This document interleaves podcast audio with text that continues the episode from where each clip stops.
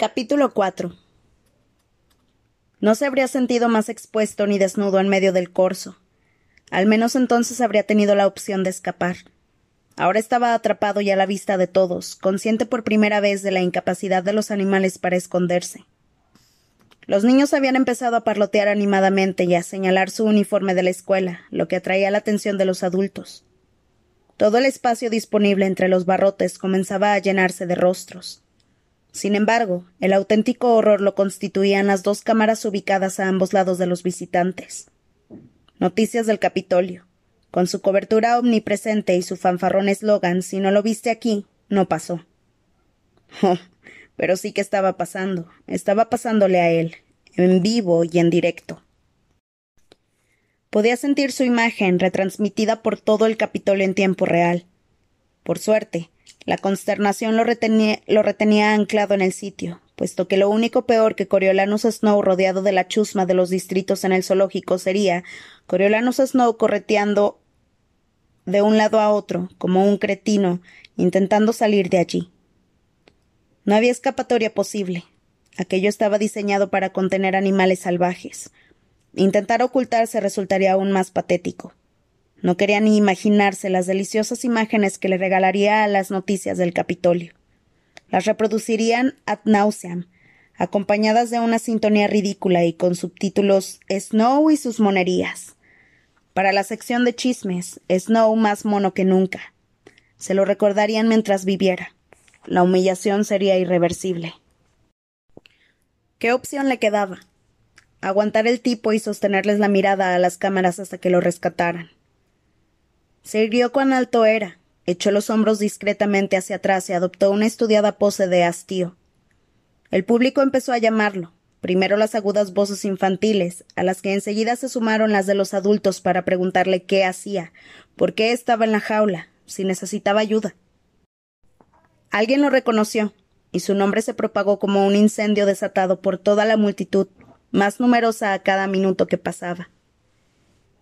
Es el chico de los Snow, ¿De quién? Los que tienen la azotea llena de rosas, ya sabes. ¿Quién era toda esa gente sin otra cosa mejor que hacer que pasearse un día laborable en el zoológico? ¿Acaso no tenían trabajo? ¿Esos mocosos no deberían de estar en la escuela? Así se explicaba que el país estuviese hecho un desastre. Los tributos de los distritos lo empezaron a rodear, provocándolo. Allí estaba la pareja del distrito once y el renacuajo sediento de sangre que había sugerido matarlo, además de unos cuantos nuevos. Recordó el odio que se respiraba en la camioneta y se preguntó qué sucedería si se abalanzaban sobre él en manada. Quizá el público se limitase a gritar y a animarlos. Aunque Coriolanus procuró no sucumbir al pánico, notó cómo le caía el sudor por los costados. Todos los rostros, los de los tributos que se cernían sobre él, los de la muchedumbre que se agolpaba contra los barrotes comenzaron a difuminarse. Las facciones se volvieron borrosas, lo que dejó tan solo parches claroscuros de piel interrumpidos por el rojo sonrosado de sus bocas abiertas. Sentía las extremidades entumecidas, los pulmones hambrientos de aire. Empezaba a valorar la posibilidad de salir corriendo hacia la rampa e intentar escalar por ella, cuando a su espalda alguien murmuró con voz queda Toma las riendas.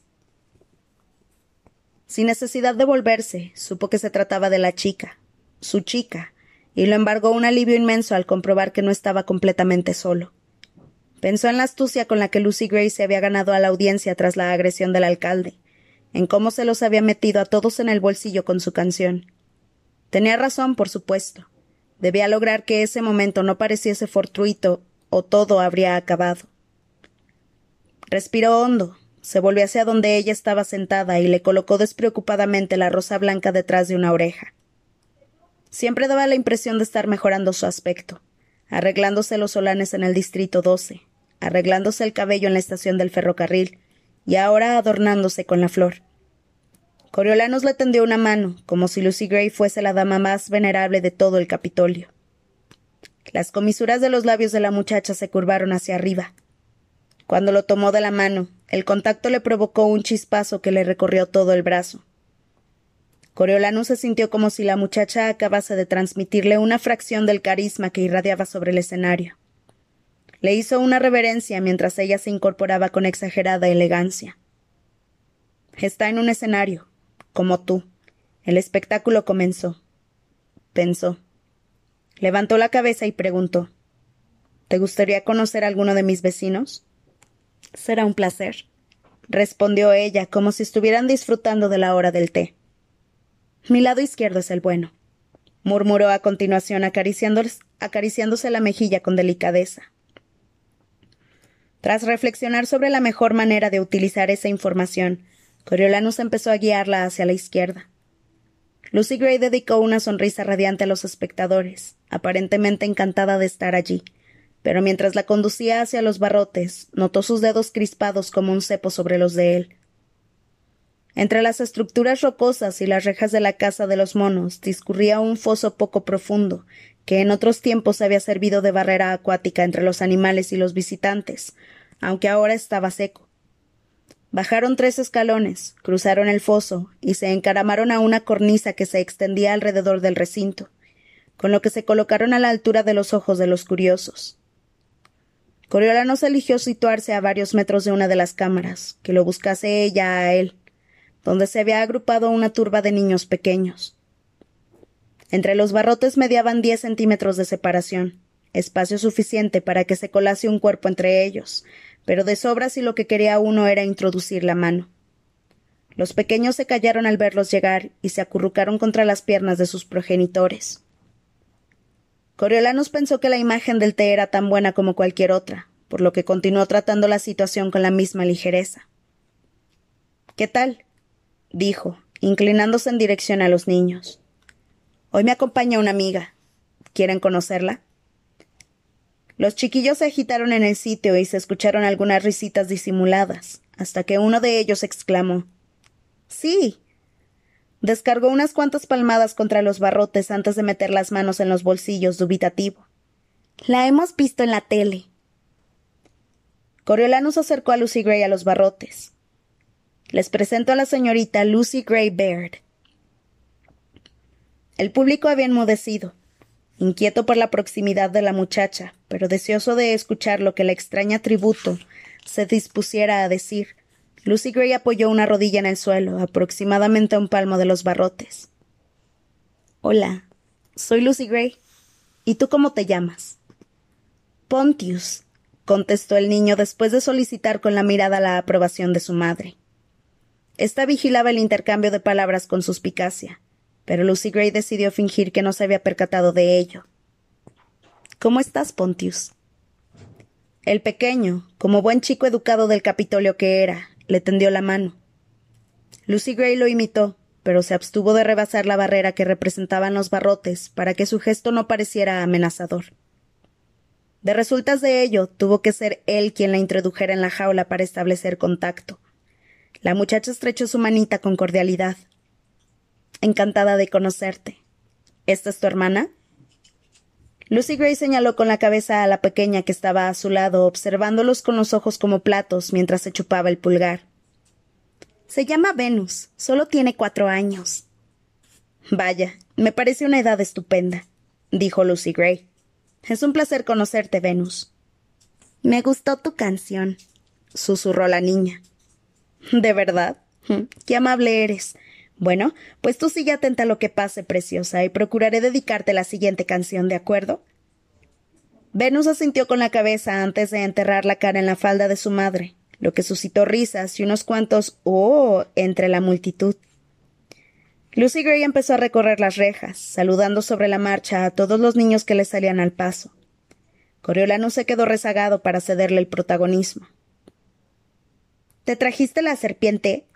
Preguntó ilusionada una chiquilla cuyos deditos estrujaban una paleta de fresa medio derretida.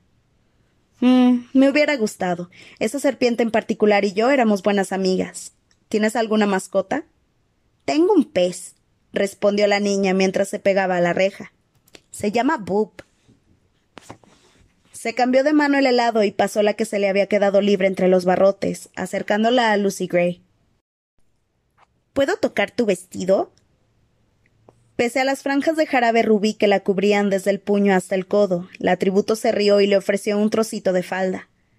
Tras un momento de vacilación, su diminuta interlocutora se atrevió a deslizar un dedo sobre los solanes. ¡Qué bonito! A mí el tuyo también me gusta. La niña llevaba puesta una prenda con estampados, descolorida e insulsa. Sin embargo, Lucy Gray añadió, los lunares siempre me levantan el ánimo. La sonrisa de la pequeña se iluminó.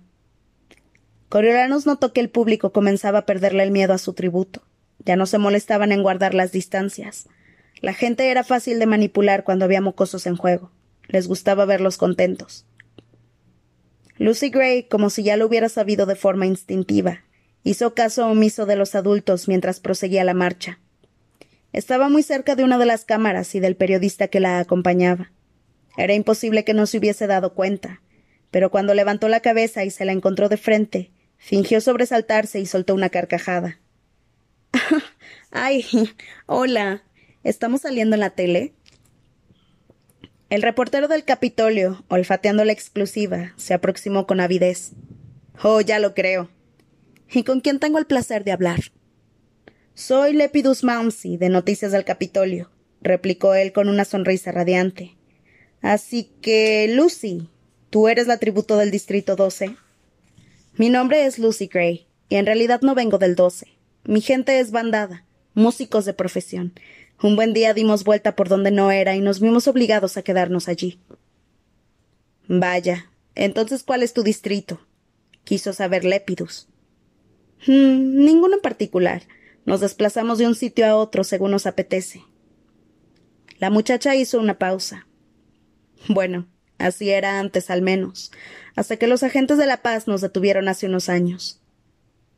Pero ahora son ciudadanos del Distrito 12, insistió él. Si tú lo dices.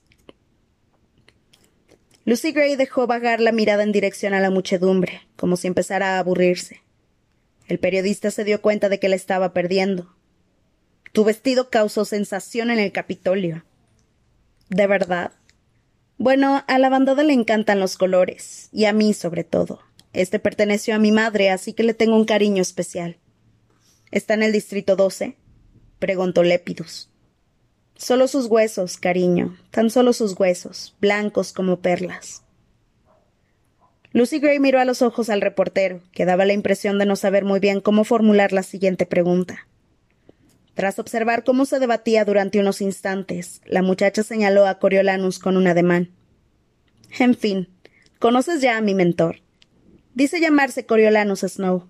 Es un chico del Capitolio y está claro que me tocó el pastelito de crema, porque ningún otro mentor se ha dignado a acudir a la estación para recibir a sus tributos. Bueno, a todos nos sorprendió. ¿Te pidieron los profesores que vengas aquí, Coriolanus? El interpelado se acercó a la cámara y con una mezcla de atrevimiento y amabilidad contestó No me pidieron que no lo haga. Una oleada de risa se extendió por la muchedumbre. Aunque recuerdo haberles oído decir que debería presentar a Lucy Gray ante el Capitolio, y me tomo mi trabajo muy en serio. Entonces, ¿no lo pensaste dos veces antes de zambullirte en una jaula llena de tributos? inquirió el reportero. Dos, tres. Y me imagino que la cuarta y la quinta no tardarían en pasárseme por la cabeza, confesó Coriolanus. Pero si ella es tan valiente como para estar aquí, ¿por qué no lo iba a hacer yo también? Ey, conste que yo no tenía elección, aclaró Lucy Gray.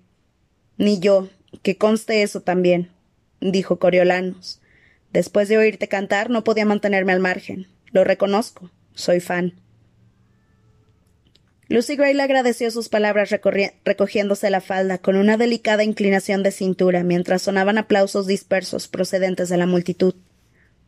Bueno, por tu propio bien espero que la Academia opine lo mismo, observó Lepidus. Sospecho que estás a punto de averiguarlo. Coriolano se volvió a tiempo de ver que al fondo de la casa de los monos empezaron a abrirse unas puertas metálicas con las ventanas reforzadas con barrotes. Cuatro agentes de la paz entraron en formación y encaminaron sus pasos hacia él. El chico se volvió hacia la cámara listo para despedirse a lo grande. Gracias por acompañarnos, dijo.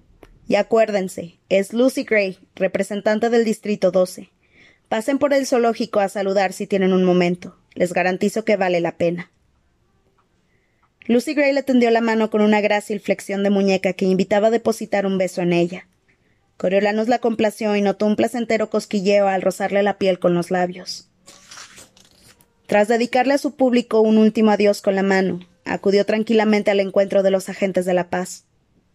Uno de ellos lo saludó con un gesto adusto de cabeza, y sin mediar palabra, el muchacho salió del recinto detrás de ellos con un generoso aplauso resonando en los oídos.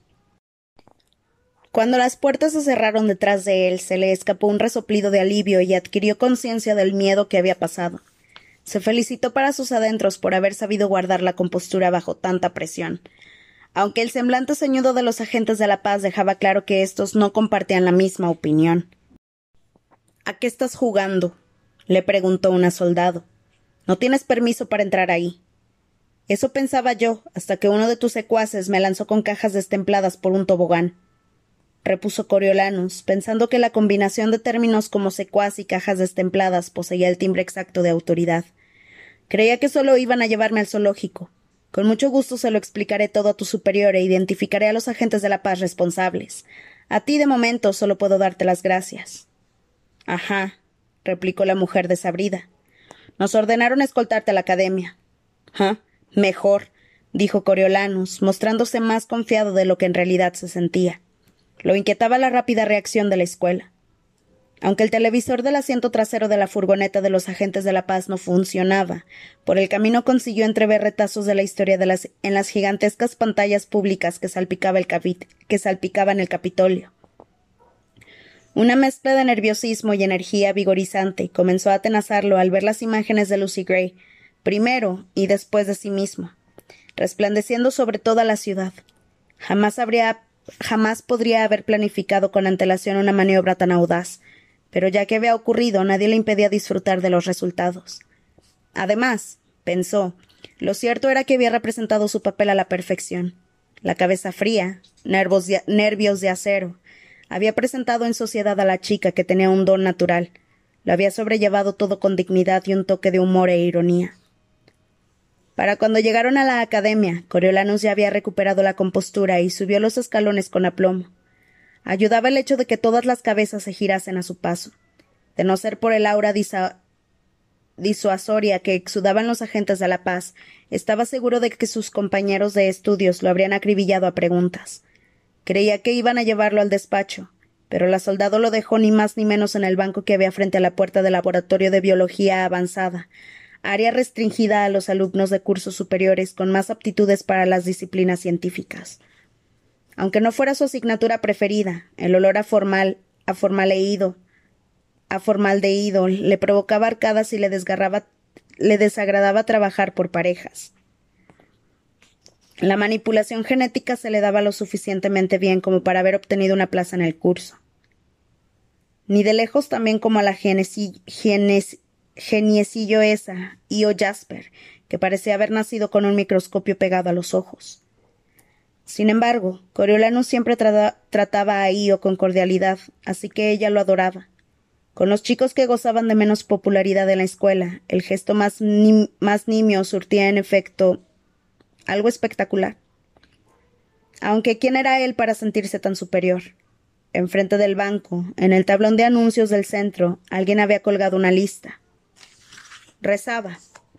Décimo Juegos del Hambre, mentores asignados. Distrito 1, Chico, Livia Cardio. Chica, Palmiria Monti. Distrito 2, Chico, Sejanus Plinth. Chica, Florus Friend. Distrito 3, Chico, Io Jasper. Chica, Urban Campbell. Distrito 4. Chico, Persephone Price. Chica, Festus Creed.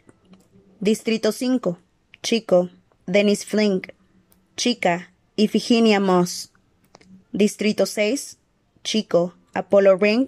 Chica, Diana Ring. Distrito 7. Chico, Vipsania Sickle. Chica, Pliny Harrington. Distrito 8. Chico, Juno Phipps. Chica, Hilarious Heavensby. Distrito 9. Chico, Gaius Brind. Chica, Androcles Anderson. Distrito 10. Chico, Domitia Wimswick. Chica, Arachne Crane. Distrito 11. Chico, Clemencia Dovecote. Chica, Felix Ravenstill. Distrito 12. Chico. Lysistrata Vickers. Chica. Coriolanus Snow. Había un recordatorio público más humillante de lo precario de su posición que ver su nombre allí descolgado, al final de la lista, casi como si lo hubieran añadido en el último momento. Después de que Coriolanus dedicara varios minutos a intentar averiguar por qué lo habían conducido a ese laboratorio, la soldado le indicó que ya podía entrar. Tras un dubitativo golpe en la puerta con los nudillos, lo invitó a pasar una voz que el muchacho reconoció como la del decano Highbottom. Esperaba que Satiria estuviese presente, pero solo había otra persona en el laboratorio. Una anciana encorvada y bajita, con el pelo gris encrespado, que se dedicaba a encordear con una barra de metal a un conejo enjaulado. Lo aguijoneó con ella a través de la reja hasta que la criatura, modificada para que sus fauces poseyeran tanta fuerza como las de un pitbull, se la arrebató de las manos y la partió por la mitad. A continuación, la mujer se irguió cuanto pudo, reparó en la presencia de Coriolanus y exclamó Deprisa, deprisa. La doctora Volubnia Gall, vigilante jefe de los juegos y mente maestra tras el Departamento de Armas Experimentales del Capitolio, llevaba toda la vida sacándolo de sus casillas. En una excursión con su clase, compuesta por niños de nueve años, había tenido que ser testigo de cómo la doctora fundía la carne de una rata de laboratorio, con una especie de láser antes de preguntarle si no tenía nadie alguna mascota de la que, de la que quisiera librarse. Coriolanus no tenía mascotas, como habrían podido permitirse su manutención. Pero Pluribus Bell sí que tenía una gata blanca y peluda, llamada Boa Bell, que se tumbaba en el regazo de su dueño para jugar con los extremos de su peluca empolvada. Le había tomado cariño a Coriolanus y comenzaba a emitir un ronroneo grave de forma automática en cuanto el muchacho le acariciaba la cabeza. En días desapacibles, cuando se veía obligado a recorrer las calles cubiertas de nieve embarrada para conseguir más coles a cambio de una bolsita de alubias, su único consuelo era la simpática y sedosa calidez de Boabel. Se le formó un nudo en la garganta al imaginársela en ese laboratorio. Aunque Coriolano sabía que la doctora Gaul daba clases en la universidad, en contadas ocasiones la había visto por la academia. Sin embargo, como vigilante jefe, todo lo que estuviera relacionado con los Juegos del Hambre pertenecía a su jurisdicción. ¿Estaría allí debido a su paso por el zoológico? ¿Habría ido para informarle que se quedaba sin mentoría? Deprisa. repitió la doctora Gaul, que esbozaba una sonrisa de oreja a oreja. ¿Qué tal el zoológico? Se echó a reír. es como una rima infantil. Deprisa, deprisa, ¿qué tal en el zoológico? Ella se cae en la jaula y antes me había caído yo. Los labios de Coriolanus se tensaron en una débil sonrisa mientras buscaba con la mirada al decano Highbottom, esperando que éste le proporcionase alguna pista sobre cuál debería ser su reacción. El hombre estaba sentado a una mesa de laboratorio, con los hombros caídos, masajeándose las sienes de una manera que sugería que le iba a estallar la cabeza. No podía esperar ninguna ayuda de él. Eso hice, dijo Coriolanus. Hicimos. Nos caímos en una jaula. La doctora Gaul enarcó las cejas en su dirección, como si esperase algo más. ¿Y? ¿Y aterrizamos en el escenario? Añadió el muchacho. ¡Ja! Correcto. Precisamente eso fue lo que hicieron. La doctora Gaul lo miró con aprobación. Se te dan bien los juegos. Puede que algún día llegues a ser vigilante jefe. Ni siquiera le había pasado por la cabeza esa idea. Sin ánimo de ofender a Remus, como trabajo no parecía gran cosa. Como si hiciese falta algún talento especial para arrojar a la arena a un puñado de mocosos armados y dejar que se peleasen a muerte. Imaginó que también habría que organizar las cosechas y grabar los juegos, pero él aspiraba a que su carrera conllevase más desafíos. Me queda mucho por aprender antes de contemplar siquiera esa posibilidad, dijo con toda modestia. El instinto está ahí, eso es lo que cuenta. Bueno, cuéntame, ¿qué te impulsó a meterte en la jaula? Había sido un accidente. Eso era lo que se disponía a decir cuando recordó las palabras que le había susurrado Lucy Gray. Toma las riendas. Pues mi tributo es pequeña, de las que no dura ni cinco minutos en los Juegos del Hambre, pero también posee encanto, a su desaliñada manera, con las canciones y todo eso. Coriolano se quedó callado un momento, como si estuviera revisando su plan. No creo que tenga la menor posibilidad de ganar, pero de eso se trata, ¿no es cierto? Se me había informado de que estábamos intentando implicar a la audiencia. Ese es mi cometido, conseguir que la gente vea los juegos. Así que me pregunté cuál era la mejor manera de llegar al público y decidí acercarme a las cámaras. La doctora Gaula sintió con la cabeza. Sí, sí, sin el público no habría Juegos del Hambre. Se volvió hacia el decano. ¿Lo ves, Casca? Este chico sabe tomar la iniciativa. Comprende lo importante que es mantener los juegos con vida. El decano Highbottom lo observó con un destello de escepticismo en sus ojos entrecerrados. ¿Ah, sí? ¿No estará fanfarroneando para conseguir que le suban la nota? ¿Cuál crees tú que es el propósito de los Juegos del Hambre, Coriolanus? Castigar a los distritos por la rebelión, contestó sin vacilar el muchacho. Sí, pero el castigo puede adoptar mil formas distintas, insistió el decano. ¿Por qué los Juegos del Hambre? Coriolanus abrió la boca para responder, pero lo pensó mejor. ¿Por qué los Juegos del Hambre? ¿Por qué no sencillamente bombardearlos, embargarles los alimentos o celebrar ejecuciones públicas en los escalones del edificio de justicia de cada distrito? Su mente saltó de nuevo a Lucy Gray, arrodillada ante los barrotes de la jaula, hablando con los niños, ganándose el cariño de la multitud. No acertaba a expresar con exactitud la relación que se había forjado entre ellos. Porque es por los niños, porque para la gente son importantes. ¿En qué sentido? presionó el decano Highbottom. A la gente le encantan los niños, respondió Coriolanus, que puso en tela de juicio sus propias palabras antes incluso de que hubieran terminado de brotar de sus labios.